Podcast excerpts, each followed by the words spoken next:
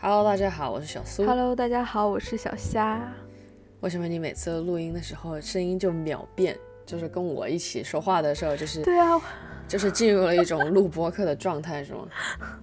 没有啊，一般也只有第一句话是这样吧，然后之后说着说着说开了，可能就声音又回去了。上一次录节目好像是一起去纽约的时候，对我前段时间还在我很想念小苏的时候，还把那期节目拿出来听了呢。缅怀了一下我，是吧？是的，那不是等不到你剪的 Vlog 吗？我的天呐，那可能还要再等五百年吧。嗯，其实我有时候会拿开手机，拿出手机看一下的，但是然后看着看着觉得哇，哎，请问这两个请问大傻剪有那么难吗？有那么难吗？也不会，就是要 把它从手机还有各个地方，然后先放在，因为之前吧你，可以就用手机剪啊。好吧，你就是让我这么粗制滥造也可以啊。因为我之前有想过要不要真的系统的学习一下 Final Cut Pro 什么之类的，就是觉得万一我们这种媒体爱好者突然有一天需要，you know 开一个什么 YouTube channel 啊，做做一个 vlogger 啊，是不是我好期待哦！？Anyway，最近还在想要不要买一个 GoPro Seven 还是嗯、那个叫什么？Osmo，你 Osmo 对你之前想对我是我是想等 Osmo Two 出来，然后我应该会开始自己做一些生活上的小记录吧。好，我们今天要聊的呢，其实是偶然，其实很早之前，小夏就问我说：“哎，你最近有没有空啊？要不要录一期节目？”但是我们其实没有商量要录什么。然后前的前上个星期还是什么时候，我就看到小夏说他忘掉了一个会议还是什么之类的，我就说，嗯，好像我们可以录一期这个关于日程管理的一一期节目。对的，因为我自己最近呢也很有感悟的是，我上班还蛮多各种各样的会议的，就是嗯不是那种特别高大上的会议啊，就是说要和客户商量一下怎么样做东西啊，或者要嗯、安排一下时间表啊，什么时候给他们我们的嗯、最后的成果呀、什么之类的，所以也非常天天恨不得过一个小时我就要得看一下我的那个日程表上面有什么东西，啊、生怕自己错过了。是吧？那要不然我们就先让小霞开始讲一下，就是她最近为什么会觉得说要开始日程管理了。嗯，其实一开始，哦，我这个人就是还挺形式主义的嘛，就每一年其实我都会买一本那个本子，就是上面标记好是日期的，然后去记，就是去写每天安排一下行程这种的。但是呢，我是一个形式主义人嘛，所以我买了我又不一定写。然后我也其实我我的工作的话，大多数时间也是我自自己做嘛。除了我们是平常每周二会开一个组会，然后大家要汇报一下近期的工作研究报告。那刚好这个星期就轮到我了，嗯，但是我压根就不记得这件事情，因为这个这个时间表呢是大概半年以前就已经排出来的，然后大家都选好了日期，我也没有把这个日期记下来。所以那天早上我九点钟一醒，然后收到个邮件，一看，哎，我十一点钟要给这个演讲了，然后我就花了一个小时把一个 PPT 给赶 PPT 赶出来，然后就一本正经的胡说八道，把我的这个事情做完了，然后我就开始回忆我最近这一两年，就可能是年纪大了，嗯、记性也越来越差了，就真的。很多事情一定要添加到自己的日历上，而且是就是手记的这种已经没有什么用了，必须要是呃设置过闹铃的，然后最好是能够提前半个小时、一个小时这种，然后我才会记得有这么一件事情，因为我我平常也没有去主动去查日历的这种习惯。我觉得比较大的一个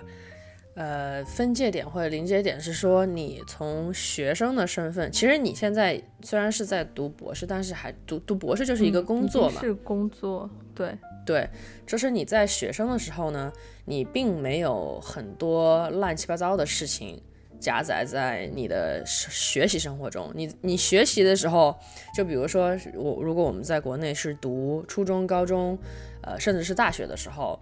你很多时候以都有固定课表。对啊，都有固定的时间表，然后顶多就是期中、期末的那个考试时间你记一记。嗯，你每天不用太去记。啊，我什么时候要交房租？我什么时候要付电话费？我什么时候要还信用卡？或者我什么时候有一个牙医的这个预约？等等等等。就是你在学生的时候，在你还是一种未完全进入社会的状态的时候，你相对来说和其他人邀约、要赴约、要准时的这种呃日程会相对较少，起来也会更简单。对，就像你说的。可能真的是年轻的时候记忆力会更好，就是你可能不一定大概记得说啊，不一定就是准确记得说啊，我这一天这个点要在哪儿去和谁碰面，但是你能大概记得说，哎呀，比如说我这个周周末了，我可能就突然会想起来说，哎，我下周好像什么什么什么时候要干一个什么什么的事情，你可能就会去查一下，然后那你那你查了一下你就记得了，但你知道我现在就是。我周一看了日程表，我就周周中就已经忘了我这周要干什么了，或者是我一早上看了日程表，我已经忘了我下午是几点钟有会了，是两点钟还是两点半？就必须需要这种提前半个小时或者一个小时的时间提醒一下，然后去准备，不然的话，就是我觉得我主动去看真的很难记，也也也容易忘，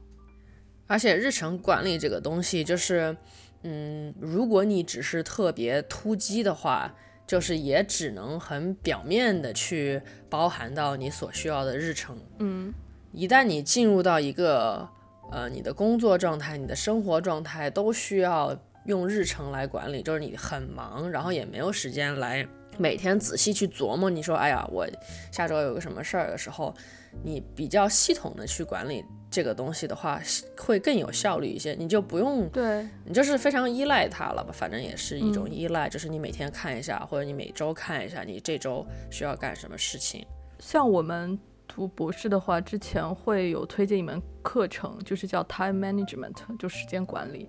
其实一开始我对这个课程还挺，也不是说不屑，我是觉得可能没有那么实用，因为就觉得都是说说空话的那种感觉。但是最近我是越来越觉得，当你，呃，工作的密度越来越大，或者是说，呃，你本身也需要将你的生活、工作，然后娱乐都慢慢慢慢就是分离开的时候，这种时候你就真的是需要做时间上的一些管理。包括我现在可能哪天去看个电影。我可能都是提前一两个星期，然后定下来了，然后预定好票，然后就把这个加入到我的日程里面。对，还有就是，其实还是接着上，呃，刚才的说，就是你在学生的时候，你对你自己时间的这个掌控度是非常大的，自由度很大。你顶多就是。你即使是每个学期的课，你也可以选你想什么时候上，对吧？嗯，就是偶尔的情况下，你说，哎，这节课只有这个时间有，你才能，你只能那个时间去上。但大部分时候你是有很多选择的，你你今天去不了，你大不了你就明天去呗，明天去不了大不了后天去呗，对吧？可是你在是呃工作之后的生活，或者是你甚至是有了家庭的生活，你得要。顾及到很多东西，你不可能就是想想出一出就是一出，你得把这个时间安排的比较合理，这样子你不会永远永远有一种老得还是那个观点，老得想自己要干什么，你就是先计划好了，然后跟着你的时间表走，就不会有一种紧迫感吧。而且而且还有一个点就是，可能学生时期的时候，大多数时候你还是处于一种比较放松状态，就是休息的状态，就是做什么事情你都觉得什么时候做都可以。但是工作了之后，就真的有的时候可能就是星期五晚上，然后星期六、星期天有这么一个休息，然后也不想说，有的时候就会觉得，哎，我也不想一天就睡在家里，就这么浪费掉了。那那要怎么好好的利用一下，然后规划一下就。就还是需要，就是更有、更高效率的去运用这些时间。而且，就像小霞说的，可能呃，欧美的这边的学校啊，或者工作当中啊，他们还挺讲究或者挺强调你的 time management skill 的。就是在中文的，就是在国内的这种职场里面，嗯，我就不太了解。说，比如说你面试的时候，会不会，呃，面试官会常非常的，嗯，在意你说，哎呀，你是怎么样来管理管理你的时间呢？然后，因为你很多时候会有冲突嘛，会有时间上的冲突，呃，你可能要。这这个事情也很重要，这个事情也很重要，而且你自己的家里的事情也很重要，你也想跟朋友去看电影啊、唱 K 啊什么的，那你怎么样去安排你的时间才是最合理的？这其实是确实是一种技能来的，就是有的人可能习惯于。呃，早上工作，那他可能就把他自己比较难的工作安排在早上，然后有的人可能习惯于晚上工作，那也可能把他比较难的、累的工作安排在晚上。这个这个时间的管理，并绝对并不是说有一个叫什么秘诀或秘技，就是告诉你你就可以。对对对，是真的是，首先你要对自己有一个非常正确的了解和全面的了解，这点也很重要。就是像比如说，我是那种可能没有办法集中太长时间去工作的人，那有的时候我可能给自己安排一下午的这个量，其实是不切实际的。这不科学吗？对，那我肯定就要换一种方法，或者是说怎么要去比较好的利用这个时间，而且要给，而且有的时候是的确你是会有那种就是哎我怎么这么多事情，但是其实每个事情他们的 deadline 不一样，然后他们的优先级也不一样。就像我现在，甚至我我的嗯系统的文件夹电脑上面都会有不一样的优先级的东西。嗯，那这样子的话，就慢慢的、慢慢就是你有这样一个习惯了，你就就不会那么乱了吧？对，其实很多时候是呃了解自己的习惯，了解你生活的这种规律、日常的规律、生呃工作的规律，你这样才能可以安排一个比较好的这种时间表出来。那你一般就是日程这些东西管理的话，你是会用本子来记吗？还是就是用 A P P？我我就是学生时代的时候，可能真的只是把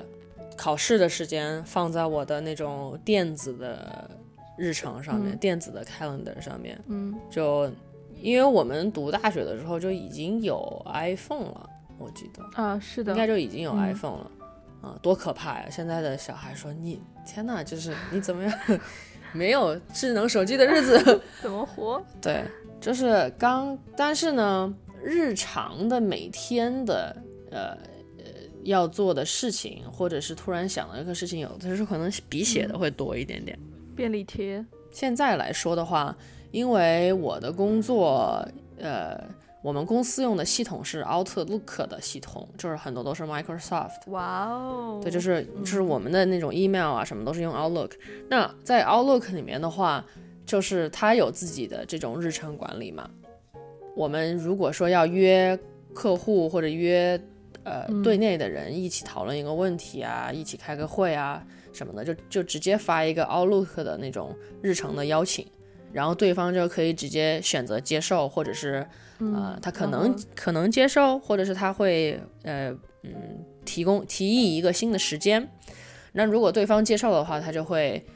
在你的这个这个日程表上面就直接记下来了时间啊，然后包括那个 email 的内容啊什么。那 Outlook 这个它可以直接同步到嗯，比如说是苹果手机自带的那个日历上吗？还是你需要单独用一个？这个也是我当时为什么你一发微博，我很快回你说我要来，我们来录一期节目，因为我研究了好几天这个这个问题。因为一般来说，就是我 Google 这种这种电子嗯 solution 的这种东西，应该还蛮快的。但是我 Google 这个的时候，出现了一个问题，就是说我们公司。对，对你这种公司信息的监管还是比较严格的哦，有加密。然后呢，就是在你苹果手机上去设置的时候呢，就呃会让你去接对下载一些就是比较什么保，我也不知道，就是安全性的软件啊或者怎么样的，你才可以把你的 Outlook 这个账号添加到你的添加到我的手机上。嗯，就不像 Gmail，可能我一添加然后我就全部都可以导进来了，就很方便。对，对。因为我现在就是生活当中的话，我确实因为我整套的这种生活的电子产品都是用苹果的所谓的苹果的生态比较多，比如说电脑是用 Mac、iPad，然后 iPhone，然后 Apple Watch，对吧？就是我生活上的东西肯定都是在苹果的那个 Calendar 上面的。嗯，那由于我最近也是，嗯，其实也不是最近，就是去年那个 Apple Watch 新发的时候，我不是买买了这个 Apple Watch 嘛，就是我也挺想让 Apple Watch 就直接能够提醒我说我今天有什么什么样的这种日程。嗯，所以呢，我就想，哎呀，怎么样把我的这个这个工作的 Outlook 这个邮箱的日程，就是和我的手机和我的这种苹果设备上的日程进行同步。那由于这个安全的限制，我就不太清楚，说我到底怎么样是一个可以不用我的公司来 monitor 我自己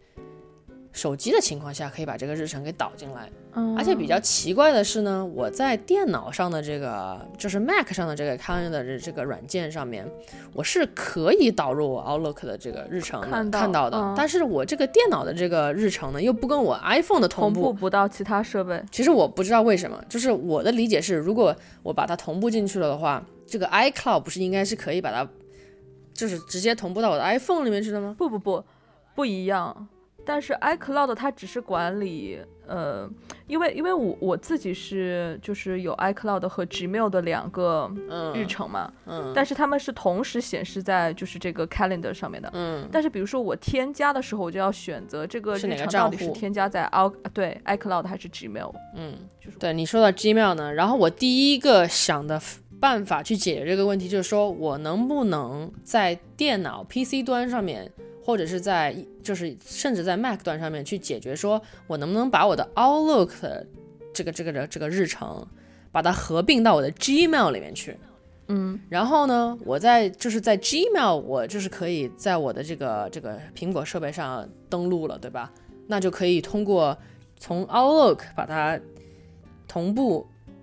合并到 Gmail，然后 Gmail 在我的苹果设备上显示。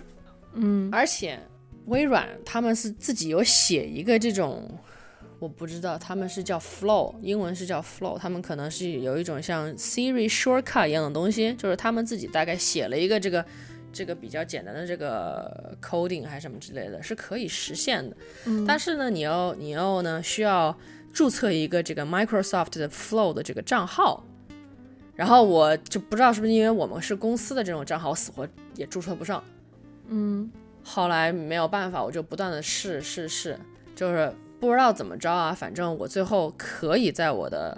苹果的设备上登录我的 Outlook 的账号了，然后也并没有要求我下载任何的这种监控的软件啊，或者是什么。就是突然有一天你就可以直接添加 Outlook 账号。我我我在想，有可能是不是因为我那天是在网络公司的那对个网络我觉得应该会有这种情况，因为或者是哎，可你可以设置一个公司的 VPN 吗？嗯，手机上可以，但是我就是还是不想把我的自己的这个手机和就是装任何的公司的东西嘛。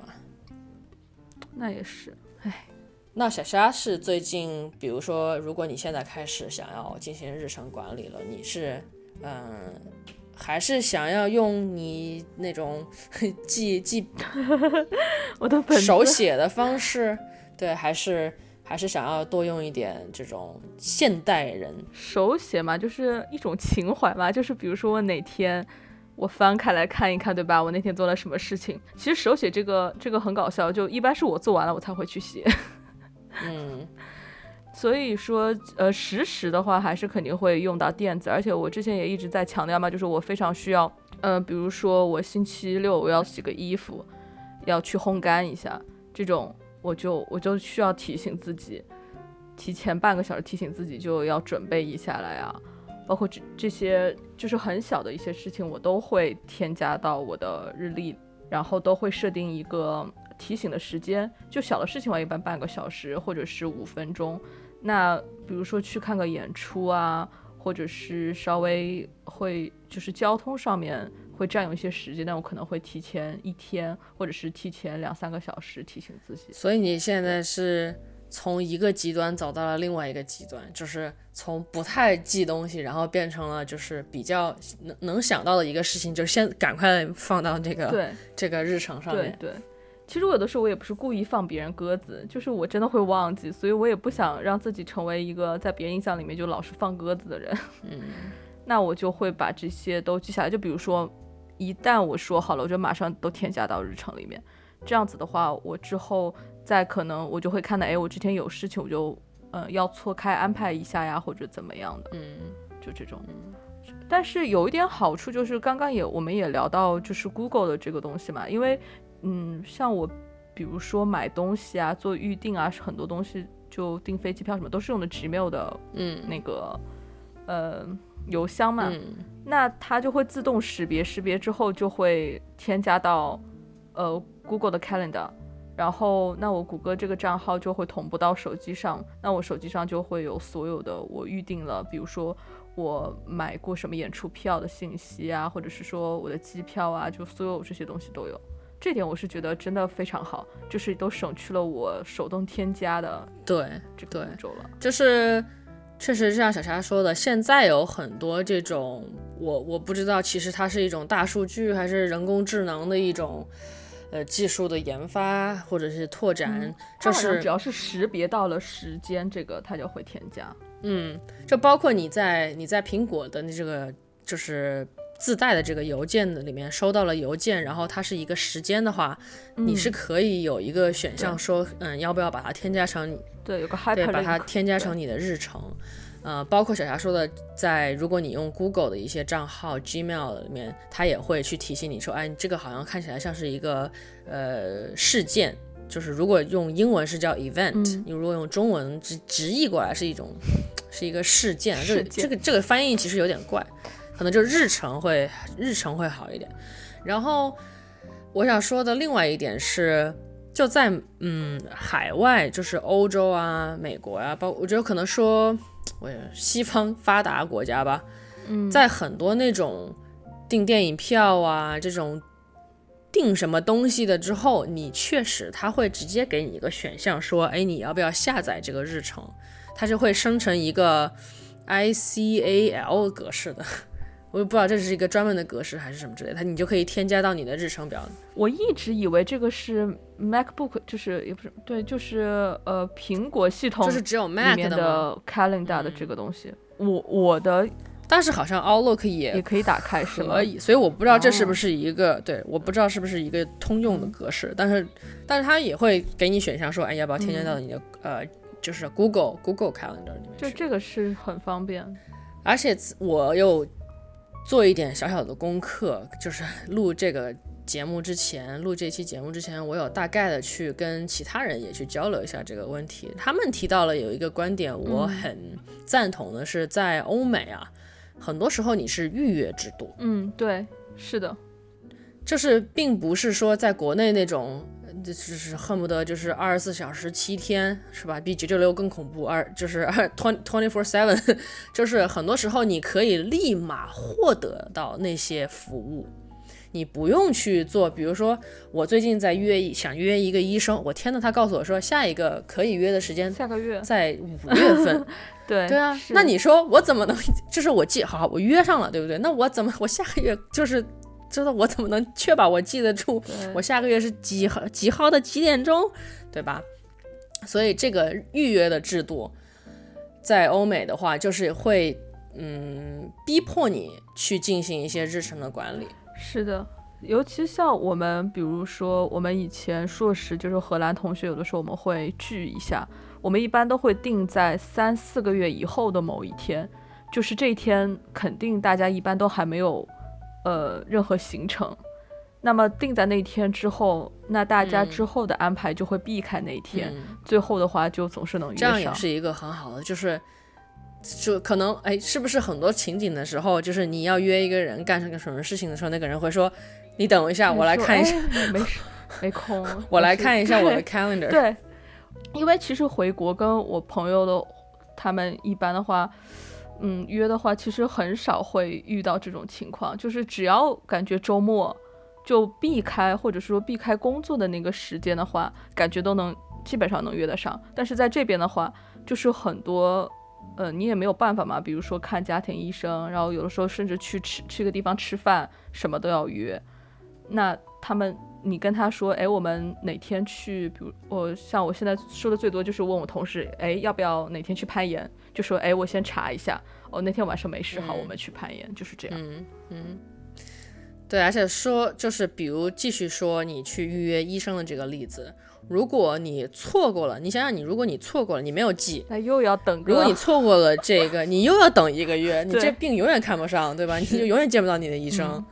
所以很多时候，这种预约的制度，这种犯错的成本，你你迟到的成本很高的情况下，就会也会逼迫你去做一些日常的记录。所以很多时候，就像小霞说的，可能一开始的时候，你并不是你所有的事情都会往上面记，就可能记下重要的事情，对吧？就比如说有医医生的预约啊，或者是你要去车管所干干个什么事情啊。嗯，理论上大家这种社会的系统都是进进行这种预约制度化，就是每个人就是 somehow 在一定程度上都会开始管理自己，这样子大家大家之间去。沟通这个事情的成本会变变变低，对不对？嗯，就比如说，如果你在中国的话，你你跟这个人老约不上，老约上，你得老跟他约，老跟他约，对不对？对。但是如果大家都说好，效率非常低，大家都说好，说我们就是这个时候这一天，嗯呃，必须得见面。当然，这可能也取决于你工作的性质啊，等等的很很多情况。哎，中国人就经常会还有一种微信办公的状态，就是你你就是要随时的去呃进行。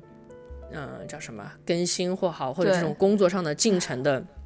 就这种变化，就是你随时随地的，你不可能说是我还给你个邮件，就是我还嗯蛮少，就是可能只有外企才会，就说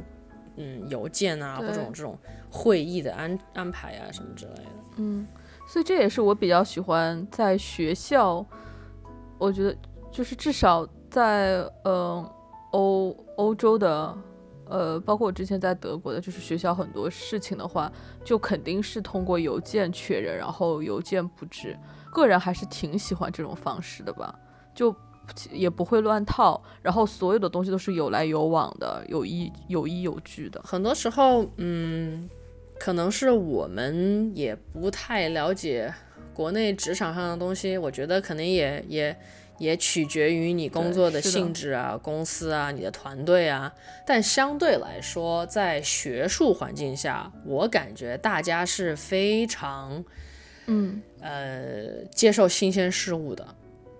就是在学术环境下，可能我不知道是因为大家都必须要做很多的这种研研研究啊，这种网上的 跟国外的学术的交流啊什么之类的。我感觉在软件运用上面啊。就还挺接轨，国际化。那可能是美国、欧洲这边的话 很难说，因为我觉得欧洲人就是他有一个自己用的习惯的东西之后，他其实很不愿意去改变、去接受新的东西。可能不过也和人有关吧。嗯，I see，很容易安于现状，就是现状，我觉得这个东西用的舒服就够了。它是否那么有效的话，或者是如果有更好的东西，嗯，那也暂时。没有什么尝试的那种想法，对。可是欧洲人可能是有一种，嗯，怎么说？安逸，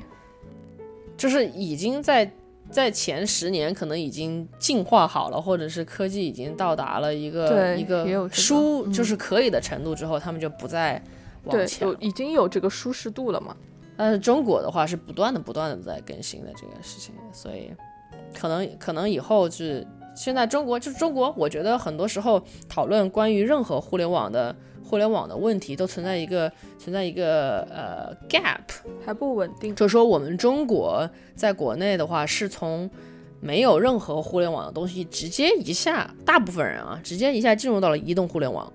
就很多人是不存在说。我要用电脑进行很重度的工作，呃，就是安日常安排啊，或者是 email 啊、邮件的处理啊，去去管理这些东西，在电脑的这种桌面级别的系统上面去做很多东西，很多东西他们就直接进入了移动移动互联网的这个，就是移动端，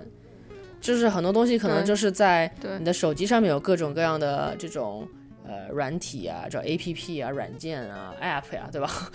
就是。嗯，可能很多人就直接进入了说，我什么东西都是在手机上面记的。就比如说我妈就是一个，她她其实日程的管理，我觉得她的习惯是以手记为主，然后大的事件，比如说每个人的生日这种太细枝末节的东西，她会记。但你知道她记的方法是什么吗？她也不是在日程上面记，她是在。呃，一个叫生日管理的软件上面去记，然后呢，这个人他包括他的这个联系人，这个 A P P 就是联系人，你不是也是有一个专门的 App 吗？他会在这个联系人上面给这个人记很多标注，这个人的生日是谁，这个人呃家里大概是住在哪儿，他们家是几栋几单元什么之类的，或者是这个人的一些重要的信息什么的。其实这是也这也是一种中国人的这种。呃，一种关系管理的一种系统吧，就是你是关系去去 rotate 去影响你的生活的重要组成的一部分。嗯，然后他日常就是工作上的东西是，比如说他每一年开始安排好了项目之后，他在他的办公室贴一张纸，今年我们要干，今年大的要干什么干什么干什么干什么。然后每一天他一早上，然后就开始。我我妈基本上也是这样。不是，就是每一天就是我今天要，要要做成的一个要要做的事情。